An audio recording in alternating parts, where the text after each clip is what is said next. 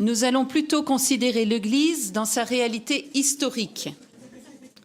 Donc c'est un fait historique incontestable. Depuis 2000 ans, l'Église est là. Et ceci, malgré les plus sombres prédictions qui n'ont pas manqué d'être portées sur elle au cours des siècles. Vous voyez, lorsque le pape Pie VI est mort, il est mort à deux heures d'ici, hein, à Valence. Il était en prison. Il y a quelqu'un de très sérieux qui a dit que le dernier pape venait de mourir. Euh, de même, dans plusieurs journaux français du XIXe siècle, on annonçait euh, comme une évidence la fin prochaine de l'Église. Et pourtant, l'Église est là. Elle traverse les âges, on pourrait dire vaille que vaille, à la fois si belle, si féconde, mais aussi euh, si décevante parfois, tellement salie par les péchés de ses membres. Souvent attaquée, et quand on y regarde bien, les coups qui la frappent proviennent aussi bien du dehors que du dedans mais jamais détruite, refleurissant d'autant plus belle qu'on la croyait définitivement anéantie. Recevant en son sein des hommes de toute race, langue, culture, couche sociale, elle arrive à les unir en un seul peuple et en même temps sans leur ôter leur originalité, ce qui fait qu'elle est capable de produire des fruits de sainteté euh, extrêmement diversifiés. L'Église est déroutante car dans sa réalité humaine, elle est porteuse d'un message qui, d'un certain côté, la dépasse complètement et dont d'ailleurs elle n'est pas toujours le fidèle reflet. Et en même temps, sa réalité divine fait qu'on ne peut pas nier que l'Esprit Saint agit en elle.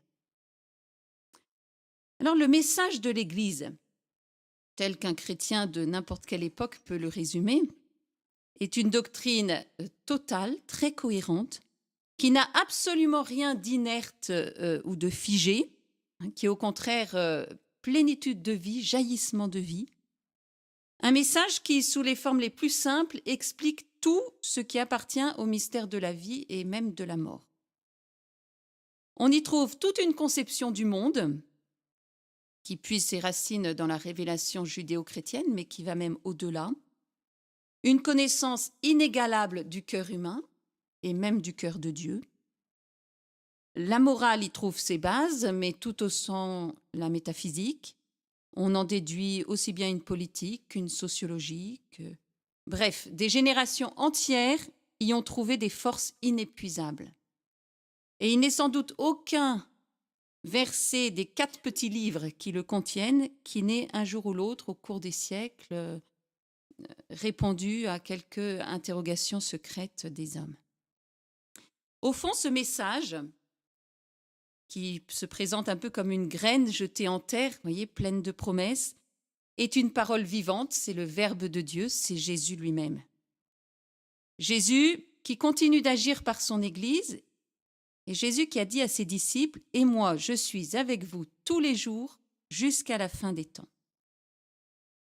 Alors ce matin, nous allons nous promener en quelque sorte à travers les siècles pour tâcher de découvrir ce que ce message a apporté à la société.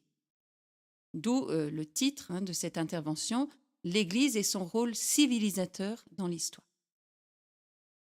À la mort de Jésus, dans cette vaste partie du monde dont la mer Méditerranée est le centre, donc là où la graine chrétienne va être ensemencée, une seule réalité politique existe et s'impose à l'esprit, l'Empire romain. Donc cet empire a atteint 3 millions de kilomètres carrés pour 60 millions d'habitants. Il connaît son apogée et il semble établi pour l'éternité. De fait, euh, il nous est presque impossible, à nous qui vivons dans un monde où tout change, tout bouge, de mesurer tout ce que l'imperium romanum évoquait alors comme image de stabilité, d'ordre, de sérénité. Ce qui est sûr, c'est que la Providence a permis que les premiers temps de l'ensemencement chrétien correspondent à la période la plus calme que l'Occident ait jamais connue. Voyez, il y a eu trois à quatre siècles de paix euh, ininterrompue. Et forcément, cela a beaucoup contribué à l'évangélisation. il y ordre, un ordre établi, il y a un système incomparable de moyens de communication. Hein, les Romains étaient très forts pour ça. Et cela va servir euh, à la propagation de la foi chrétienne. Ceci dit, nous savons tous qu'entre le christianisme et l'Empire vont très vite apparaître des antagonismes inévitables et insurmontables, et sans compromis possible. Retenons-en trois. Le monde romain est un monde païen, dans lequel l'argent est roi, et qui se laisse affadir spirituellement et moralement par les plaisirs de la vie. Le temps des conquêtes est passé, les conquêtes encore, ça demandait euh, des sacrifices, de l'énergie. Voilà. Là, ils n'ont plus qu'à jouir de, ce qu'ils ont acquis. Or, en face, les chrétiens adorent un Dieu unique, même s'il est un en trois personnes. Ils se rappellent que Jésus leur a dit Nul ne peut servir Dieu et l'argent. Et ils veulent répondre à cet appel de Jésus Si quelqu'un veut venir à ma suite, qu'il se renonce lui-même, prenne sa croix et qu'il me suive. Et inutile de dire que tout ceci a des conséquences très concrètes et difficilement camouflables. camouflables.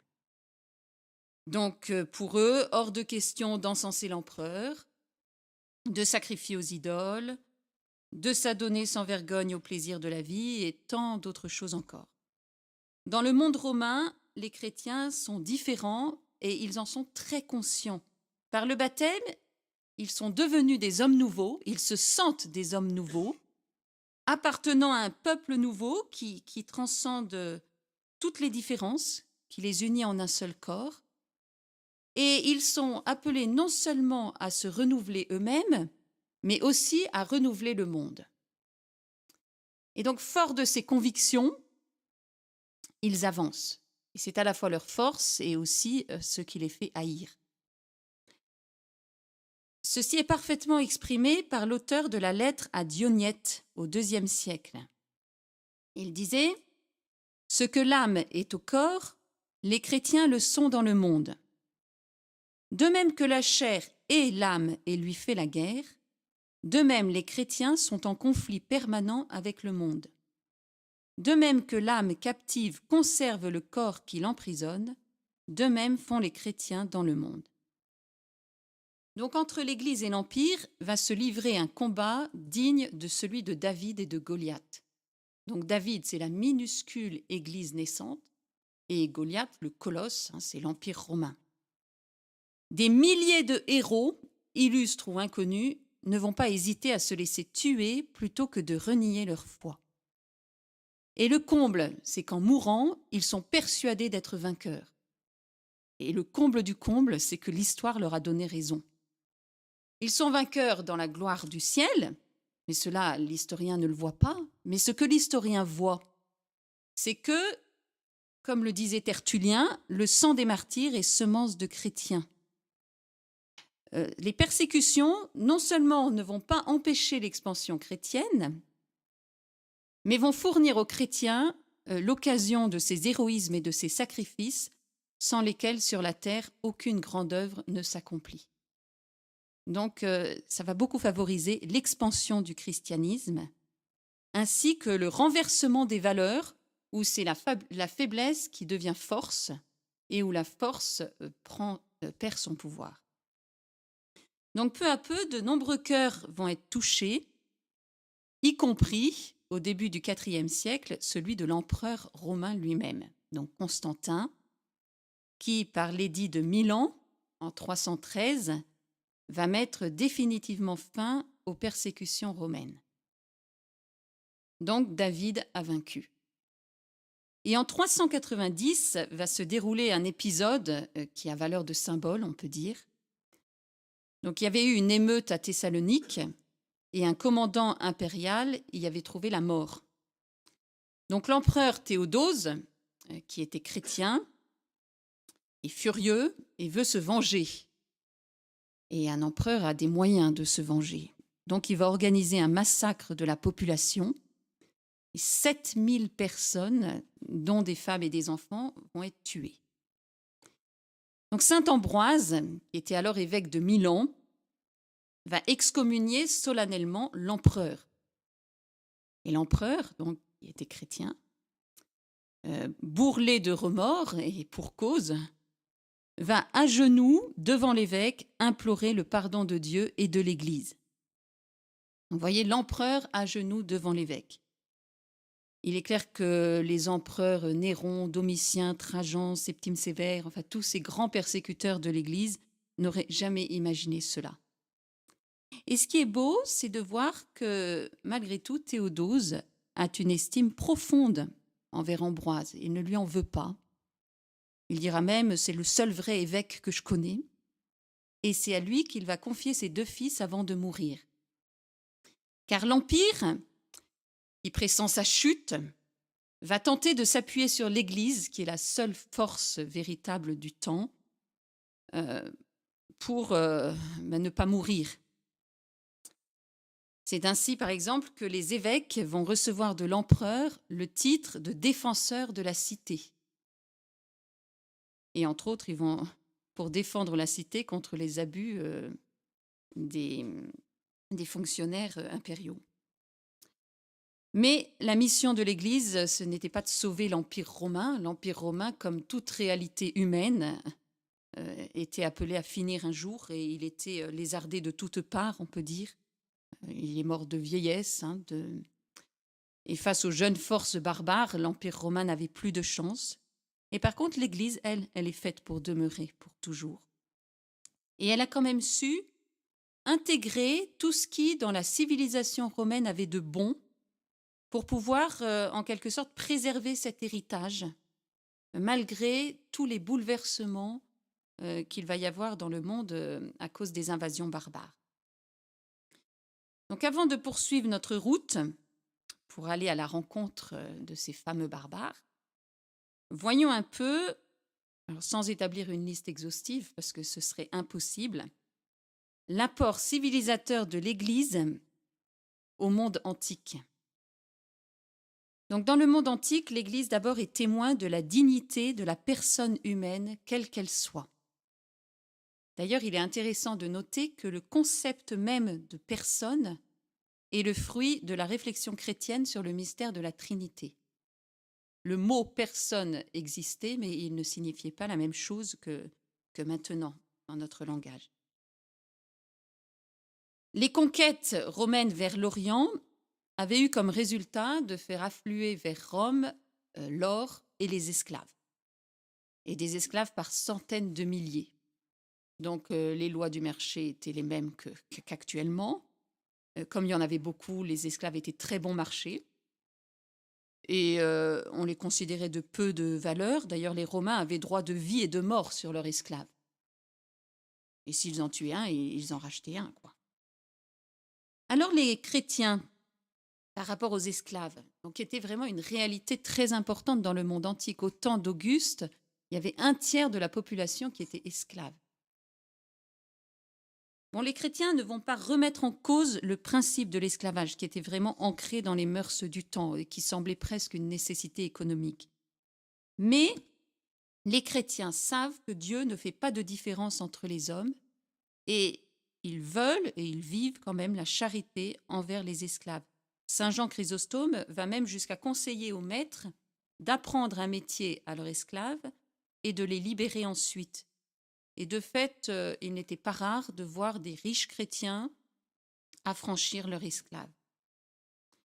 De plus, alors que la loi romaine interdit les mariages entre esclaves et personnes libres, euh, l'Église euh, va sanctionner la validité de telles unions. Elle reconnaît ces mariages. On peut aussi mentionner que le pape Saint Calixte était un ancien esclave. Deuxième apport, alors que l'idée de ce qu'on appelle maintenant la justice sociale était presque inconnue du monde antique, l'Église véhicule l'exigence spirituelle de la charité personnelle, mais aussi vue comme la responsabilité collective euh, de l'homme envers l'homme et cela aura un impact sur la société. On a un petit témoignage de l'empereur Julien. Il dit Ne voyons-nous pas que ce qui a le plus contribué à développer l'athéisme, alors comprenons le christianisme, qui là est opposé euh, au paganisme avec toutes les idoles, les dieux, etc. Donc que ce qui a le plus contribué à développer l'athéisme, c'est l'humanité envers les étrangers, la prévenance envers tous. Il serait honteux quand les impies galiléens, comprenons les chrétiens, en plus de leurs propres mendiants, nourrissent encore les nôtres, qu'on voit nos miséreux manquer des secours que nous leur devons. Vous voyez, cette euh, euh, charité m'est vue comme euh, responsabilité collective. Troisième apport, le prodigieux épanouissement de la littérature chrétienne. Donc c'est l'époque des, des pères de l'Église. Et c'est vrai qu'à cette époque, les écrivains chrétiens ont plus de talent que les écrivains païens. C'est un fait. Et donc cette littérature chrétienne va ouvrir de nombreux cœurs à une nouvelle conception du monde et aux vraies valeurs. Vous voyez, il y avait certaines vertus que le monde antique euh, méprisait, par exemple comme l'humilité. Et ces vertus vont être davantage comprises et admirées.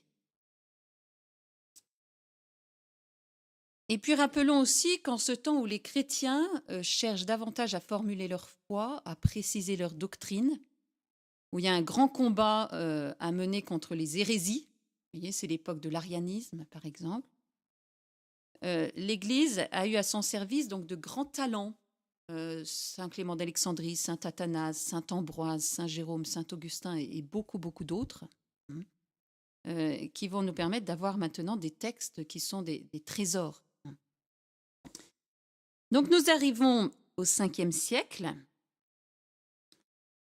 on peut dire euh, au temps des barbares. Donc le temps des barbares, c'est six siècles de chaos. Bon, coupé d'une éclaircie de 50 ans avec euh, Charlemagne, mais où l'Europe va être semblable à une place assiégée sur laquelle déferlent des hordes sans cesse renouvelées. Donc il va y avoir les Huns, les Normands, les Lombards, euh, etc. Et puis sans compter, euh, à partir du 7e siècle, les fameux cavaliers d'Allah, hein, qui, n'auront de cesse de toujours pousser vers le nord. Donc l'Empire romain d'Occident euh, s'est effondré pour laisser place à un monde où les anciennes valeurs de civilisation n'ont pas été assimilées par les nouveaux éléments, les chefs barbares, qui sont incapables d'en vivre. Donc il va y avoir un recul de la, de la civilisation assez impressionnant. Donc un monde où tout craque et où la seule, mais vraiment la seule et unique puissance capable euh, d'organiser le désordre, euh, c'est l'Église, qui va essayer d'intégrer à la civilisation les barbares et d'utiliser leur jeune force, on pourrait dire, pour rendre vigueur et santé au monde. Donc l'Église est la seule force civilisatrice de ce temps. Et cela pourquoi? Pour trois raisons, on pourrait dire. Parce que ses chefs agissent, donc les évêques. L'Église compte en ce temps-là euh, un peu partout de très nombreux saints évêques. En France, nous avons Saint Rémy, Saint Martin, les plus connus, mais il y en a énormément d'autres. Euh, en Espagne, ils ont eu Saint Isidore de Séville, en Allemagne, Saint Boniface. Bon, en Italie, il y aura de très grands papes, hein, Saint Léon le Grand, Saint Grégoire le Grand. Et ces évêques, euh, que les circonstances obligent à prendre des responsabilités sociales, vont le faire avec une grande pureté d'intention et une grande compétence, et cela vaudra à l'Église la confiance des populations. Parce que les chefs barbares, euh, ils sont très à l'aise euh, sur les champs de bataille, vous voyez, pour guider leurs troupes. Et quand euh, il leur incombe d'administrer des villes, ben dans les bureaux, ils savent plus faire. Alors spontanément, ils vont se tourner vers l'Église, qui est déjà accoutumée depuis bien un siècle à se substituer aux fonctionnaires civils en, décadence hein, de l'Empire romain. et c'est l'Église qui va tout organiser. Donc c'est très curieux parce que quand on lit l'histoire de ce temps, on voit les évêques qui s'occupent de l'approvisionnement des villes, qui construisent des digues, des ponts, qui organisent la vie de la cité, euh, euh, voilà, plein plein de choses, mais sans négliger euh, leur tâche de pasteur. vraiment de, de saints évêques. Donc les évêques. Ensuite, il y a les moines. Hein? Deuxième cause, à partir de Saint Benoît, l'Europe va peu à peu se parsemer de monastères où les moines vont prier et puis travailler. C'est beaucoup eux qui vont défricher, qui, commencent euh, ce, ce grand travail euh, dans l'Europe.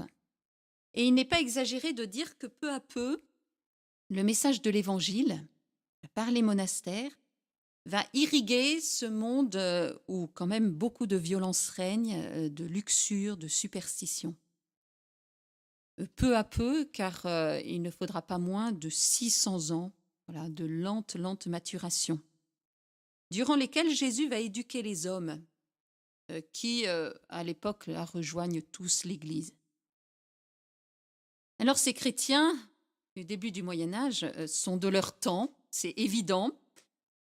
On est effaré en lisant les témoignages de l'époque de constater combien crime et repentir se succèdent à cadence rapide dans la vie d'un homme. vous voyez, si vous avez lu la vie de Saint Benoît, même ces moines, tentent de l'empoisonner. Mais, mais ces chrétiens se savent pécheurs. Euh, ils ne justifient pas le péché, ils n'appellent pas le mal bien. Ils reconnaissent qu'ils ont besoin d'être pardonnés, ils reconnaissent qu'ils ont besoin d'un sauveur. On pourrait dire un peu, ils ne connaissent pas euh, cet orgueil de l'esprit qui pousse les hommes à se faire braves contre Dieu. Il y a quelque chose aussi qui va beaucoup aider à l'affinement des consciences, c'est le développement, grâce aux moines, du sacrement de pénitence de pouvoir mettre des mots sur ce qui est mal. Et puis troisième raison, ces monastères sont des lieux où la culture est sauvegardée. Voyez, si on a accès aujourd'hui aux textes de Virgile, de Cicéron, de Tite-Live, c'est parce que des moines n'ont pas hésité à passer des heures et des heures à les recopier. Alors ils recopiaient la Bible, les pères de l'Église, mais aussi euh, les textes du patrimoine de l'humanité. On pourrait se dire, oh, bah, ce serait, ça n'aurait pas été si grave si on ne les avait pas eus, mais ça fait vraiment partie de notre culture. Voilà. Tous ces textes qui nous sont parvenus euh, grâce aux moines. Alors un tout petit mot sur euh, l'Empire romain d'Orient, donc euh, tout le bassin méditerranéen oriental. Donc qui lui va tenir bon pendant mille ans. Cet empire va faire face au destin, avec des alternances de grandeur, de décadence. Hein. Et cet empire où va se développer la civilisation byzantine, donc qui est une civilisation chrétienne, orientale, catholique jusqu'en 1054, et puis orthodoxe, donc après le schisme. Et cette civilisation, malgré ses paradoxes, hein, ses, périodes aussi d'anarchie morale ou spirituelle, mérite d'être mentionnée dans le patrimoine de l'humanité et on ne peut nier que cette civilisation a été profondément informée par la foi chrétienne. Euh, sa pensée, son art, son architecture euh, se sont épanouis dans un contexte chrétien. Mentionnons aussi que ce sont deux moines byzantins, donc Saint Cyril et Saint Méthode, qui sont partis évangéliser les peuples slaves et qui ont ouvert ces peuples à la civilisation c'est même Saint Cyril qui a inventé l'alphabet slave, enfin l'alphabet cyrillique. Et donc qui ont permis à la culture slave de s'épanouir et de se transmettre donc par l'écriture. D'ailleurs, cela explique pourquoi on trouve des traces de la culture byzantine en Russie. Cette culture s'est transmise par la liturgie, par l'art sacré, etc. Donc nous retournons en Occident et nous arrivons à une période excessivement riche, celle que l'on a appelée la chrétienté.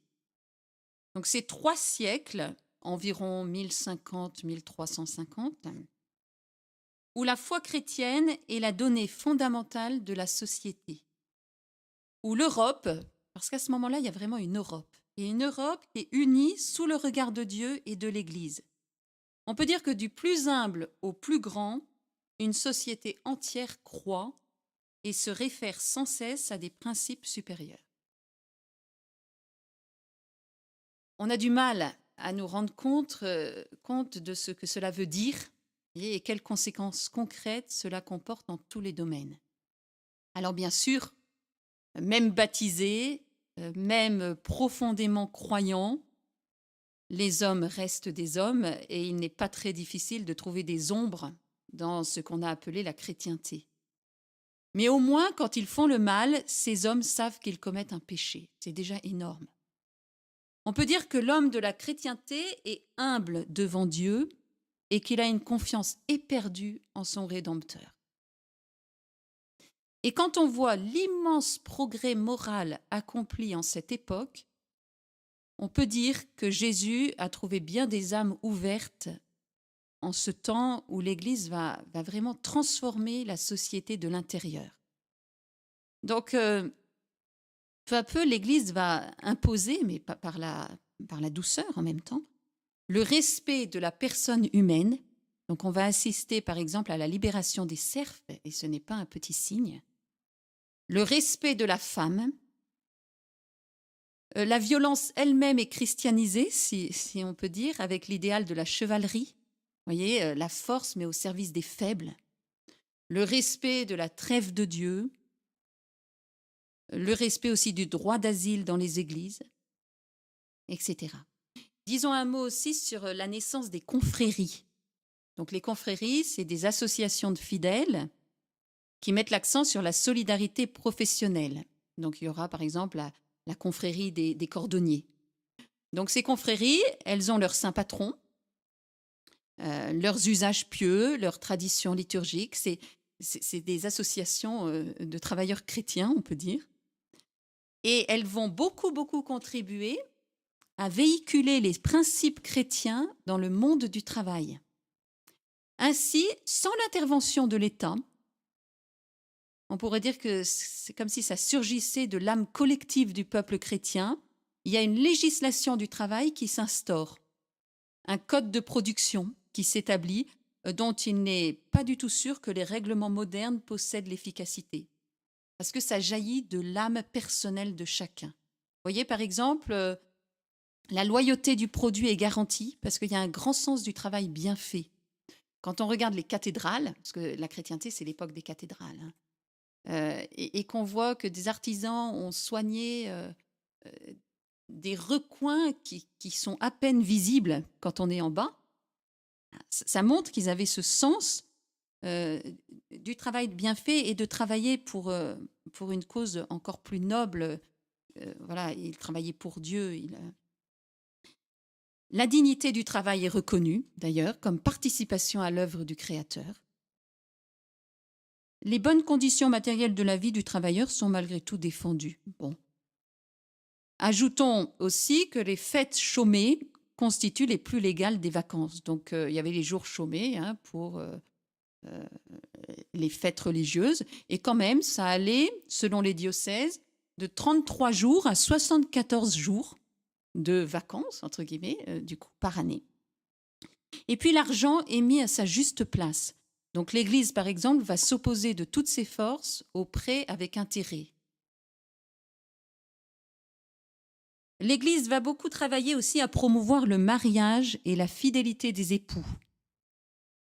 Alors bien sûr, euh, là ça fait un peu dresser un portrait presque idyllique, hein, mais en même temps qui, a quand même vraiment du vrai, ça c'est certain, parce qu'on a maintenant euh, euh, facilement, on voit le Moyen Âge euh, comme l'obscurantisme, mais, mais ça, ça correspond pas à la, vérité. si vous lisez les, ouvrages de Régine Pernoud, par exemple, qui est une grande spécialiste du Moyen Âge, avec des textes à l'appui, on voit que quand même la société du, Moyen Âge, surtout hein, à partir du XIe siècle, était une société où il y avait de grandes valeurs. Et si la pratique se trouve en désaccord parfois, même peut-être, euh, ça peut arriver souvent avec ces beaux principes, il y a quand même une grande différence. Et ça, c'est important de le comprendre. Il y a une grande différence entre une société qui a des principes sains, tout en ayant des, des membres qui cèdent à telle ou telle tentation, mais qu'au moins les principes de la société soient sains. Donc entre cette société-là et une société qui, dans les structures mêmes de son organisation va justifier le péché de ses membres. donc comme on trouve euh, actuellement parfois dans nos sociétés. Et on va justifier le péché de ses membres en appelant euh, euh, bien ce qui est mal. L'homme de la chrétienté, euh, il n'a rien de l'homme compartimenté que l'on connaît de nos jours. Vous voyez, avec sa vie chrétienne dans un tiroir, sa vie professionnelle dans une autre, sa vie dans un autre, sa vie familiale dans un troisième. Parfois même, c'est sûr, il aurait fallu plus de distinction entre le temporel et le spirituel. Cependant, c'est clair que s'il est une époque qui prouve que le fait de vivre sous le regard de Dieu et de l'Église n'annihile pas les personnalités, c'est bien celle-ci. On constate dans la chrétienté un grand optimisme, une grande joie de vivre, euh, une grande vitalité dans tous les domaines, donc la démographie, la démographie, la créativité artistique, le développement de la pensée. Donc, vous voyez, c'est l'époque de Saint Albert le Grand, Saint Thomas d'Aquin, Saint Bonaventure, qui sont des saints, mais qui sont aussi des, de véritables monuments de la pensée. Et l'homme de la chrétienté, il entreprend, il ose, il est capable de se donner à des œuvres qui va dépasser sa propre existence. Donc il commence une cathédrale et euh, c'est la génération, même deux générations après, qu'il la termine. Il est capable aussi de se renoncer au nom de principes supérieurs. Et on peut dire là aussi un mot sur les croisades, qui sont très souvent présentés quand même de façon injuste, car euh, même s'il y a eu parfois des débordements, il faut savoir rendre hommage à tous ces seigneurs qui étaient très bien chez eux, on était bien dans l'Occident chrétien, euh, il y avait la paix, une certaine prospérité, euh, et qui sont partis parce qu'ils ne pouvaient laisser le tombeau du Christ aux mains des infidèles, voilà, pour reprendre leurs expressions. Et pour beaucoup, ça a été un effort de laisser leur famille, leur chez-soi, pour parfois 3-4 ans. Vers le milieu du XIVe siècle, donc s'ouvre une autre, parole, une autre période, une longue, difficile période de 200 ans environ, où une grande partie de ce qui avait été bâti auparavant euh, semble détruite. Et c'est là qu'on voit que rien n'est définitivement acquis. Que, en fait, il revient à chaque génération d'user de sa liberté et de poser des choix. On aimerait bien bah, que le développement, voilà, ce soit toujours mieux, toujours mieux, toujours mieux, et puis qu'on arrive à la perfection sur cette terre, mais non. Voilà, la perfection, elle sera pour la vie éternelle, hein, et elle nous sera donnée par Dieu. Donc, euh, l'histoire, bah, il y a des hauts, il y a des bas. En 1348, il y a une terrible peste en Europe qui a provoqué la mort du tiers de la population. Je ne sais pas si vous imaginez euh, combien les esprits euh, ont, ont pu être frappés. À cela va s'ajouter une grande et grave crise morale et spirituelle. Donc c'est l'époque de la guerre de Cent Ans, de l'anarchie italienne qui va entraîner l'exil des papes euh, en Avignon. C'est l'époque du grand schisme d'Occident. Donc à un moment, il y aura trois papes et ce sera très difficile de savoir qui est le vrai. Et l'atmosphère n'est vraiment plus à l'optimisme. Il y a un net recul du coup au niveau des mœurs, de la qualité générale du clergé. Cela semble être un peu partout le chaos et au milieu de ce chaos naît, à partir du XVe siècle, une nouvelle conception du monde, euh, ce qu'on va appeler la Renaissance. Et tout est remis en question. Donc le scepticisme, qui était pour ainsi dire inconnu du Moyen Âge, va apparaître. Même si la foi est encore tellement ancrée dans les mœurs que parmi les humanistes qui se déclaraient athées, de fait, rares étaient ceux qui mouraient sans sacrement, du moins quand ils avaient le temps de voir la mort arriver. La Renaissance s'accompagne, euh, surtout en Italie, d'une prodigieuse activité artistique. Mais là encore, il y a une certaine contradiction, puisque les mêmes princes qui vont se ruiner pour orner les églises euh, sont les mêmes qui n'hésitent pas à passer au coutelas leur ennemi ou à vivre dans la débauche. Les papes eux-mêmes semblent davantage passionnés d'art que de théologie, et certains d'entre eux ont une conduite plus que scandaleuse. Donc c'est l'époque euh, du tristement fameux Alexandre VI. Mentionnons aussi que cette, euh, que cette, période va également être marquée par la chute de l'Empire byzantin, donc en 1453, qui va passer aux mains des Turcs et donc de l'islam. Et cette période va se terminer par le schisme protestant, donc au début du XVIe siècle, euh, qui va profondément diviser l'Église et l'affaiblir encore. Donc, vous voyez la chrétienté, euh, cette unité de l'Europe qui reposait sur la fraternité des baptisés, euh, ben, va se terminer. Donc après ce tableau qui peut sembler bien sombre, tournons-nous vers Jésus qui malgré tout continue d'animer son Église. Jésus est fidèle à sa promesse, et moi je serai avec vous tous les jours jusqu'à la fin des temps. Et Jésus est là, fortifiant les âmes fidèles et vivant en elles. Car c'est bien là une douce consolation. En ce temps où tout va mal, les saints sont là. Et si l'Église est constituée d'hommes pécheurs euh, qui sont marqués par leur siècle aussi, hein, elle permet aussi à beaucoup d'âmes de se sanctifier, de vivre de Jésus et d'être dans cette période si troublée euh, de donner à la société le témoignage qu'il est possible d'aller à contre-courant et de continuer à vivre d'amour. Et ça, c'est un témoignage que l'Église de cette période va donner à la société. Donc c'est l'époque de Sainte Jeanne d'Arc, de Sainte Colette, de Sainte Lidvine, Saint Bernardin de Sienne, Sainte Catherine de Sienne, Saint Gaëtan de Tienne, Sainte Françoise Romaine, et on pourrait continuer, on pourrait continuer. Euh, des saints qui, euh, qui souffrent de voir l'Église moins florissante qu'elle ne l'a été à la période précédente, ça c'est sûr, mais des saints qui, tout en souffrant de voir l'Église défigurée, aiment l'Église, et non seulement l'aiment, mais sont conscients que c'est grâce à l'Église, c'est-à-dire grâce au sacrement, à la liturgie, à la doctrine, qu'ils doivent de vivre de Jésus. Euh, malgré tout, l'Église euh, continue son action de permettre aux hommes de vivre de Jésus. Car sans Église, on ne peut pas vivre de Jésus parce qu'on n'a pas accès au sacrement. Et puis aussi, euh, mentionnons qu'à cette époque, euh, nombreux sont les fidèles qui vont s'illustrer dans le soin des malades et de ceux qui souffrent.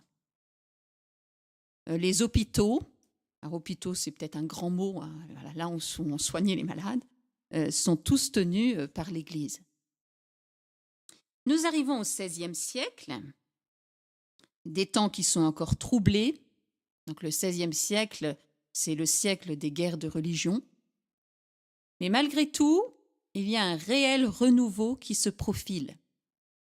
Au milieu du XVIe siècle va se tenir un concile qui compte parmi les conciles les plus importants de l'Église, le concile de Trente, qui est à la fois l'aboutissement de tous les désirs de réforme qui existaient dans le cœur bah, de nombreux saints et croyants de l'époque précédente, qui avaient tenu bon malgré tout, et puis euh, qui va être comme un nouveau départ. D'autant plus qu'il y a beaucoup de saints qui ne vont pas manquer de le faire appliquer. Euh, Saint Pie V, euh, Saint Charles Borromée. Et puis Dieu donnera à l'Église au XVIe siècle de grands saints réformateurs ou fondateurs. C'est surtout l'Espagne, là, qui, qui, qui, aura ce rôle dans l'Église d'apporter du sang neuf. Donc, euh, les saints réformateurs, on pense à Sainte Thérèse d'Avila, Saint Jean de la Croix. Les saints fondateurs, Saint Ignace de Loyola, donc qui va fonder les Jésuites, qui vont énormément contribuer au redressement de l'Église. Et Saint Philippe Néri aussi. Et petit à petit, ben, dans la société va pénétrer l'esprit du Concile de Trente. Il y en a même hein, dans les historiens qui parlent d'une civilisation tridentine, donc euh, héritière du Concile de Trente. Le Concile de Trente, euh, c'est comme le message de l'Église à un monde déchiré et désemparé. Face à l'hérésie protestante, le Concile de Trente va redéfinir rigoureusement la doctrine de l'Église, voyez, dans un langage très clair, très précis, et euh, va réaffirmer aussi la coopération de l'homme à son salut. Donc les protestants disaient facilement la foi seule suffit. Et le Concile dira la foi seule ne suffit pas, il faut les œuvres. Et en même temps, ça, apporte de la dignité, un surplus de dignité à la personne qui est aussi co-responsable de son salut. Le Concile de Trente, on peut dire que il est le fruit d'une rencontre entre la foi traditionnelle de l'Église et l'humanisme de la Renaissance, car l'Église a quand même su intégrer tout ce qu'il y avait de bon dans l'esprit de la Renaissance. On dit parfois le Concile de, Trente euh, a été fait par des prêtres humanistes, mais d'un bon humanisme, oui. Et c'est comme ça que le Concile euh, va encourager euh, la recherche des conditions qui peuvent améliorer l'intelligence de l'homme, modeler sa sagesse, éveiller en lui le jugement, la responsabilité. Donc le Concile va déclarer, nécessaire la formation des chrétiens par l'étude, va recommander l'école ouverte aux pauvres dans chaque paroisse, la création de séminaires dans chaque diocèse, car c'est vrai que les séminaires euh, n'existaient pas, l'université pour le progrès général des, connaissances. Et le Concile va aussi beaucoup euh, donner de prescriptions disciplinaires euh, qui vont unifier l'Église. Par exemple, rien que pour la messe, il y avait beaucoup de traditions. Là, il va avoir le missel euh, qu'on appelle donc de Saint Pie V. Voilà, pour beaucoup de choses, l'Église va être unifiée dans sa discipline. Suite à la découverte du Nouveau Monde, donc qui a eu lieu fin 15e siècle, le 16e siècle voit naître un immense courant missionnaire. Et c'est vrai que c'est beau de constater que l'Église, qui vient quand même de voir euh, s'effondrer près d'un tiers de son édifice, on pourrait dire, dans la crise protestante, il y a peut-être un tiers euh, de l'Église européenne qui, qui est passé euh, au protestantisme. Mais l'Église ne va pas se laisser absorber par un souci exclusif, exclusif de réparation et de défensive. On va voir l'Église qui se dresse, plus consciente que jamais du véritable trésor dont elle est dépositaire, et voulant le porter au monde entier. L'Église comprend que Jésus est venu pour tous les hommes. D'ailleurs, il est curieux, euh, surtout quand on voit la suite, les protestants maintenant sont quand même très missionnaires, au XVIe siècle, il n'y a que les catholiques qui partent en mission. D'ailleurs, ça simplifie un peu parce qu'au XIXe siècle, quand il y aura les catholiques et les protestants, bon, c'est pas. Mais euh, Luther, par exemple, euh, ne voyait pas la nécessité de la mission. Voilà. Et euh, on a des textes hein, qui, où il l'exprime. Alors, il faut avouer que les pires difficultés que vont rencontrer les missionnaires chrétiens vont leur venir de ceux-là même qui leur frayaient la voie et qui leur permettaient d'entreprendre leur œuvre, c'est-à-dire les conquistadors, les marins, les soldats, les aventuriers. Donc tous ceux qui étaient fils de l'Église, mais des fils pas toujours euh, très fidèles. Et, du coup, il va avoir dans l'esprit des gens euh, un peu la confusion entre le missionnaire et le colonisateur. Et les colonisateurs tombaient facilement dans des tentations telles que la soif de la richesse, le mépris des indigènes, la violence. Et, l'Église arrivait derrière. Et en même temps, c'est bien les colonisateurs qui, leur ouvraient la, la route. Mais l'Église peut vraiment, en toute vérité, être fière de ses missionnaires. Il est d'ailleurs beau de constater que les seuls blancs de l'époque qui se sont véritablement intéressés à la culture, à la civilisation de ceux chez qui ils arrivaient étaient les missionnaires. Et encore pas tous. Hein. Mais euh, voyez, la première histoire du Mexique a été écrite par un missionnaire. Et puis on pourrait trouver euh, d'autres exemples. Nous passons au XVIIe siècle. Donc l'Église va continuer sur sa lancée hein, de, redressement. Et spirituellement, c'est la France, là, qui va tenir le flambeau. Alors qu'au siècle précédent, c'était plutôt l'Espagne, avec Saint Ignace, euh, Saint, Saint Ignace, Sainte Thérèse d'Avila, etc. On compte dans ce seul siècle donc en France, plus de 30 personnes qui seront par la suite élevées sur les autels.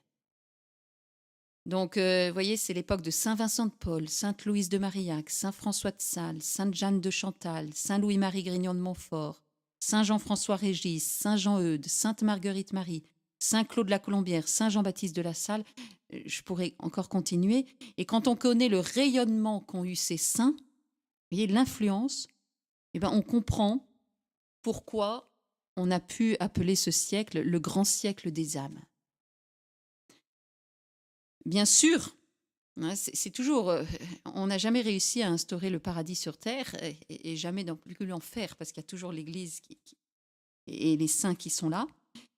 Et euh, dans ce siècle, hein, qui est aussi le siècle de Louis XIV, euh, tout n'a pas été rose, loin de là. D'ailleurs, Saint Vincent de Paul, il n'avait aucun mal à trouver des mendiants dans Paris. Sainte Louise de Marillac n'avait aucun mal à trouver des enfants illégitimes abandonnés au coin des rues, etc. Mais la société est chrétienne. L'esprit du Concile de Trente donc, a, vraiment imprégné cette société. Le Concile avait beaucoup encouragé à vivre des sacrements. Et c'est vrai que c'est un siècle où l'adoration commence à être vraiment pratiquée par beaucoup. La confession fréquente, la direction spirituelle, donc notamment surtout par les jésuites. Et du coup, ça va apporter à, cette société un esprit d'analyse, de finesse, un sens de la justice, de la responsabilité.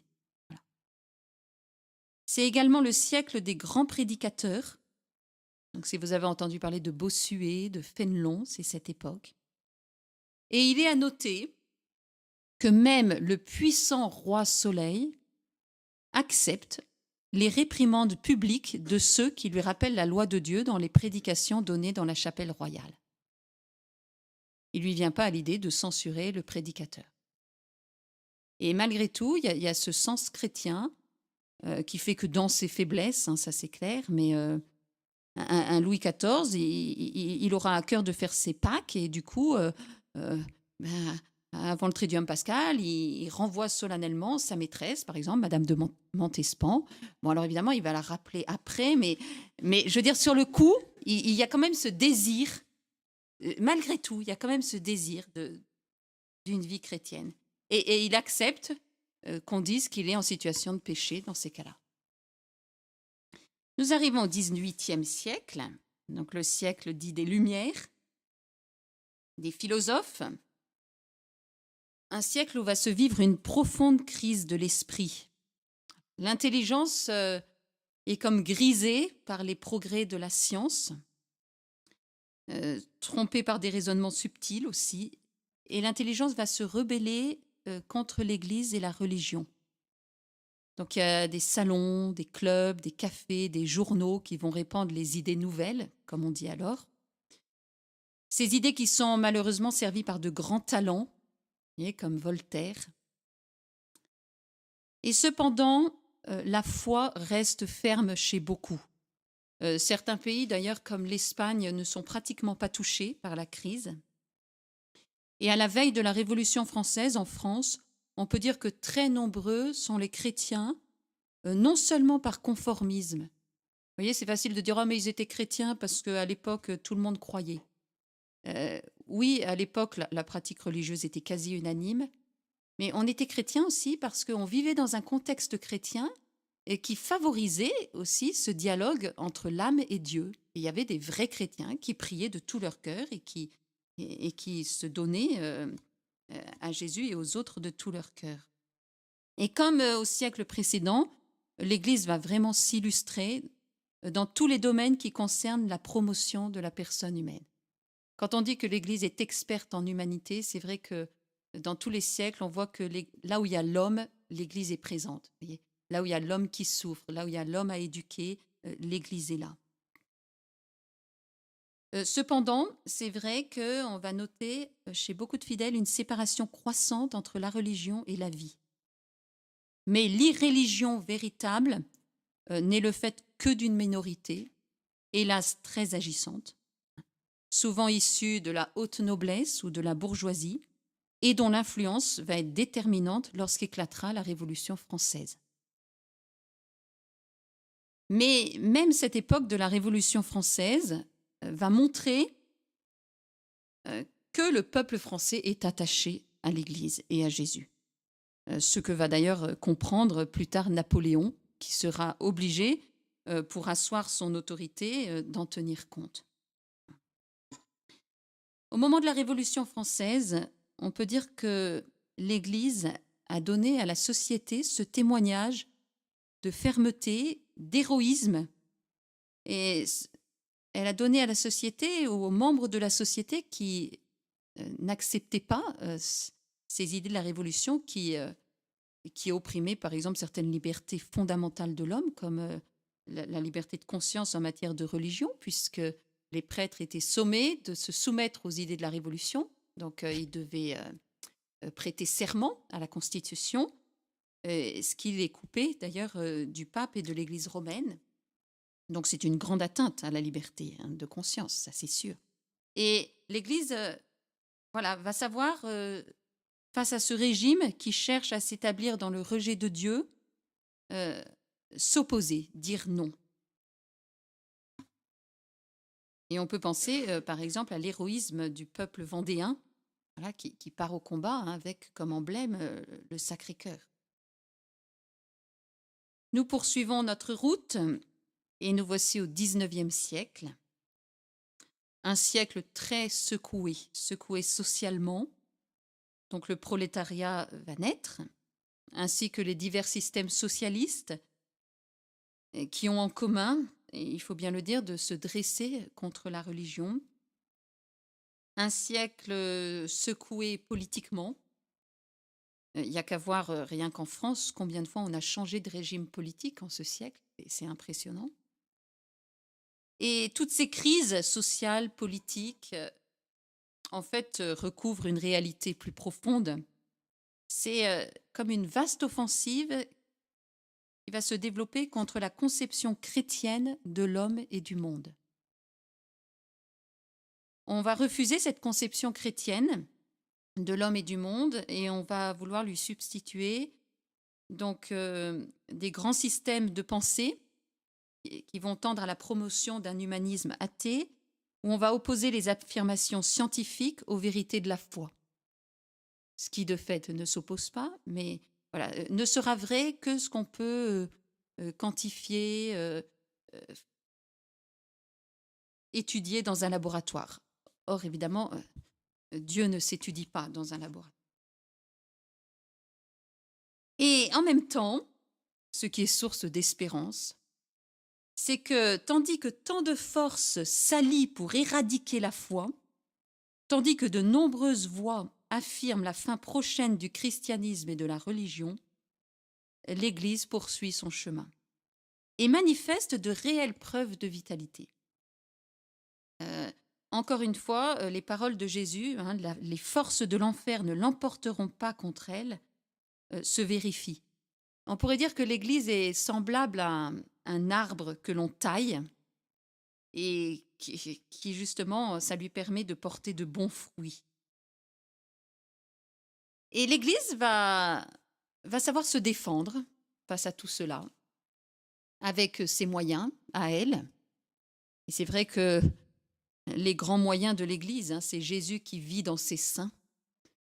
Et donc à l'orgueil euh, luciférien, on peut dire, de l'intelligence qui, qui, veut tout dominer, va répondre la lumineuse intelligence d'un saint curé d'Ars, ignorant, mais auprès de qui tant de personnes, et encore ignorant, c'est quand même exagéré, hein, mais auprès de qui tant de personnes vont recevoir réconfort et lumière dans leurs doutes et difficultés intérieures et qui aura un bon sens spirituel euh, puisé en Dieu.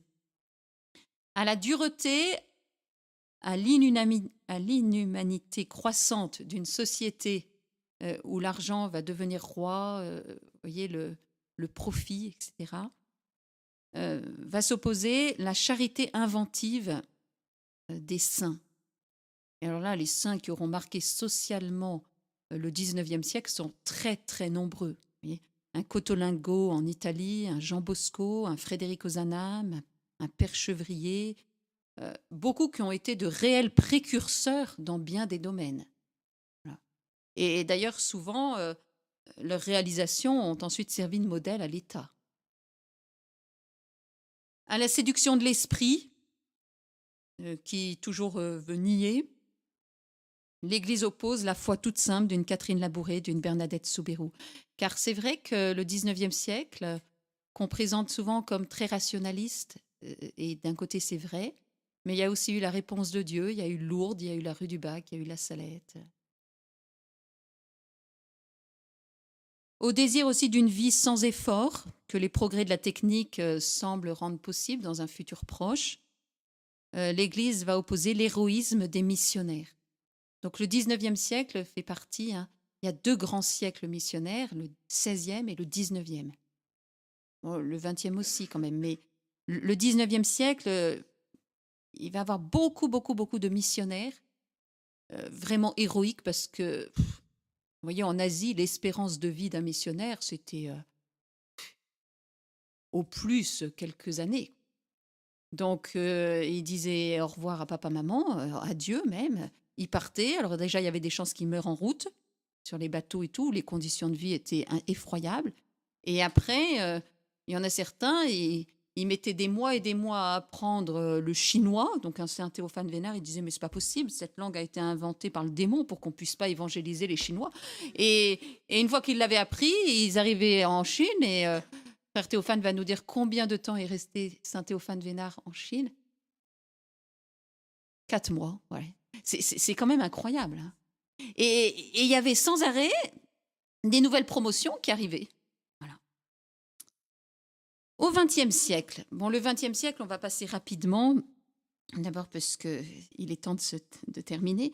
il est davantage connu d'ailleurs. Bon, il a été marqué par les deux grandes guerres mondiales, des guerres entre baptisés d'ailleurs, par les totalitarismes qui voulaient instaurer des civilisations sans Dieu.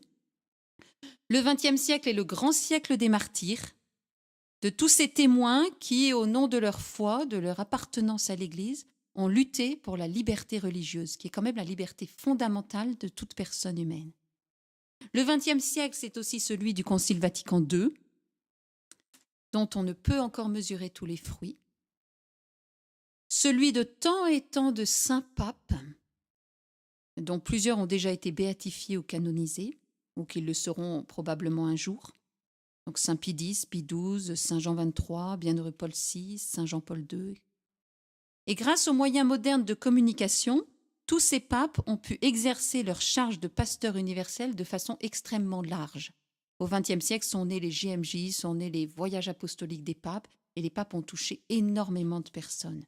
Et on peut dire que la voix des papes, ça a été la voix de la conscience morale de l'humanité. Une voix pas toujours comprise, souvent moquée, mais ne laissant pas indifférente. Et on peut penser que dans l'avenir, une des grandes gloires de l'Église sera que dans ce monde complètement déboussolé et comme sans raison, l'Église a tenu bon contre vent et marée pour affirmer la dignité de la personne humaine, de sa conception à sa mort naturelle, pour défendre le plan de Dieu euh, sur le mariage et la famille, etc. Euh, Les chrétiens qui viendront après nous pourront être fiers de l'Église du XXe siècle, qui malgré tout était la seule voie qui, qui avait encore du bon sens.